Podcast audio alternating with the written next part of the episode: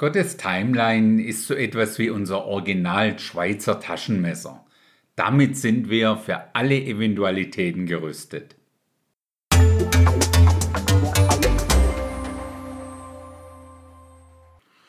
Unser PDF mit Gottes Timeline findest du nach wie vor, falls du es noch nicht bemerkt hast und auch noch nicht angeschaut hast, in den Show Notes verlinkt.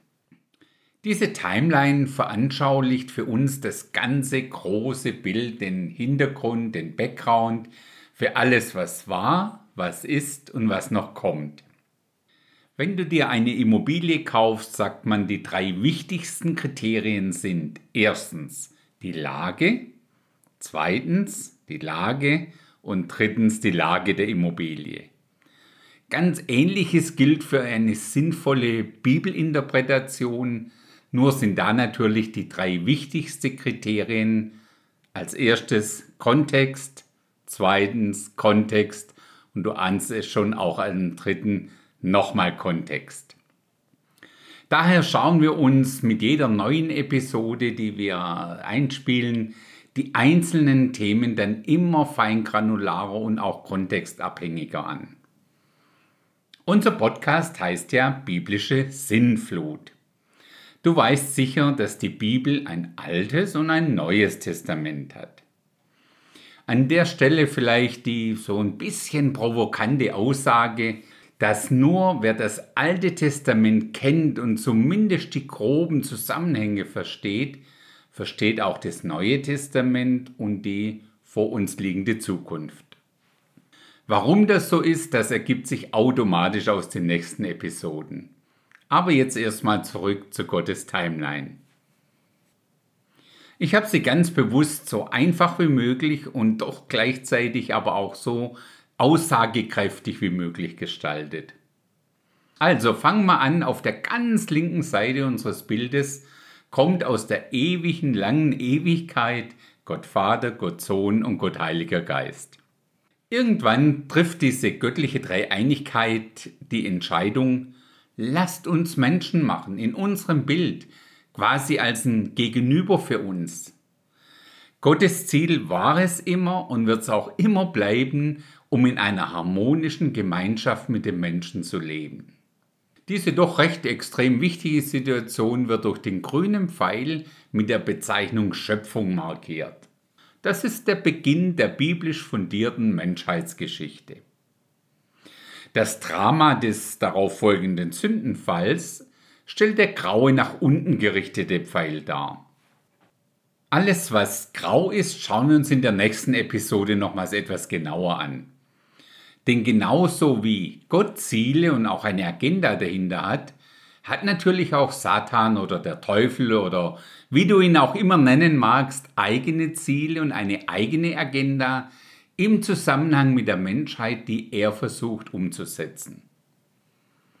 Der nächste Pfeil symbolisiert dann den Start vom Volk Israel, so wie wir es heute noch kennen, ob es damals von Gott ins Dasein, ja ins Leben gerufen wurde. Dann sind wir mit dem blauen Pfeil auch schon bei Weihnachten. Die zweite Person der Gottheit Jesus Christus wird als Mensch in Bethlehem geboren mit dem, ich nenne es mal einfach Event, das die meisten von uns heute als Ostern kennen, hat dann dieser Jesus das durch den Sündenfall entstandene Sündenproblem der Menschen gelöst. Mit der Himmelfahrt kehrt er, wie der Name schon sagt, in den Himmel zurück. Er verabschiedet sich mit der Aussage, dass er dort für uns einen Wohnplatz einrichtet, um dann wiederzukommen, um uns auch dorthin zu holen. Der nächste blaue Pfeil markiert das Pfingstfest und ganz wichtig auch den Startpunkt der Zeit der Kirche. Alle diese Events, die wir uns bis jetzt angeschaut haben, liegen ja bereits in der Vergangenheit. Aktuell bewegen wir uns, du und ich, in dem Zeitfenster der Kirche. Das nächste Event in Gottes Kalender ist die sogenannte Entrückung was nichts anderes ist als die versprochene Abholung der Kirche durch Jesus Christus und der Bezug der vorbereiteten himmlischen Wohnungen. Wie gesagt, wir werden uns diese einzelnen Abschnitte immer weiter im Detail dann anschauen. Alles, was jetzt danach auf Gottes Timeline kommt, liegt noch in der Zukunft, genauso wie die Entrückung. Als nächstes wird der sogenannte Antichrist die globale Weltherrschaft übernehmen, und zwar für ganz genau sieben Jahre oder noch genauer für zweimal dreieinhalb Jahre. Während der zweiten Hälfte der sieben Jahre kommen dann auch die Ereignisse um diese ominöse Zahl 666 auf die Bühne der Weltgeschichte. Danach folgt wieder ein Mega-Event.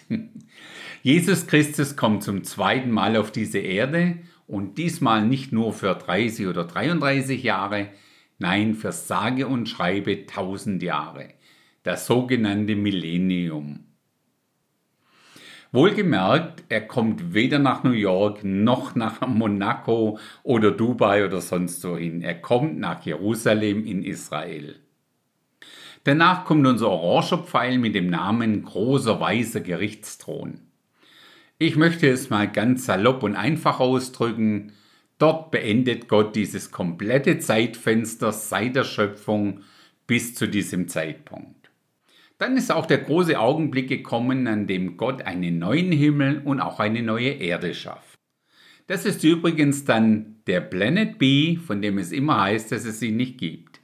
Und damit sind wir dann wieder on track mit Gottes ursprünglichem Ziel mit den Menschen, über das wir bereits vorher ja kurz geredet haben. Wenn du dir immer noch nicht so ganz sicher bist, ob das sich mit der Zukunft auch wirklich so ausgeht, dann zitiere ich dir mal ganz frei noch zwei Verse aus dem Buch von Jesaja. Das sagt Gott persönlich zu Jesaja: Gedenke an das Frühere, das was von Urzeiten her so ist, dass ich Gott bin und sonst keiner. Und zwar ein Gott, dem kein anderer zu vergleichen ist. Und er sagt dann in Vers 10, ich, also Gott, verkündige von Anfang an das Ende. Punkt. Damit ist es schriftlich fixiert und wir haben es schwarz auf weiß. Wenn du das im Original nochmal nachlesen willst, ich gebe dir die Bibelstelle in der Beschreibung dazu an. Du siehst oder hörst, Gott hat definitiv einen Plan und ich bin mir sehr sicher, er wird diesen auch zu 100 Prozent mit der Präzision eines Schweizer Uhrwerks erfolgreich zum Abschluss bringen. Ach ja, du und ich, wir bewegen uns natürlich auch auf dieser Timeline. Und das ist gut so. Weil wie heißt so schön, ohne Ziel stimmt jede Richtung.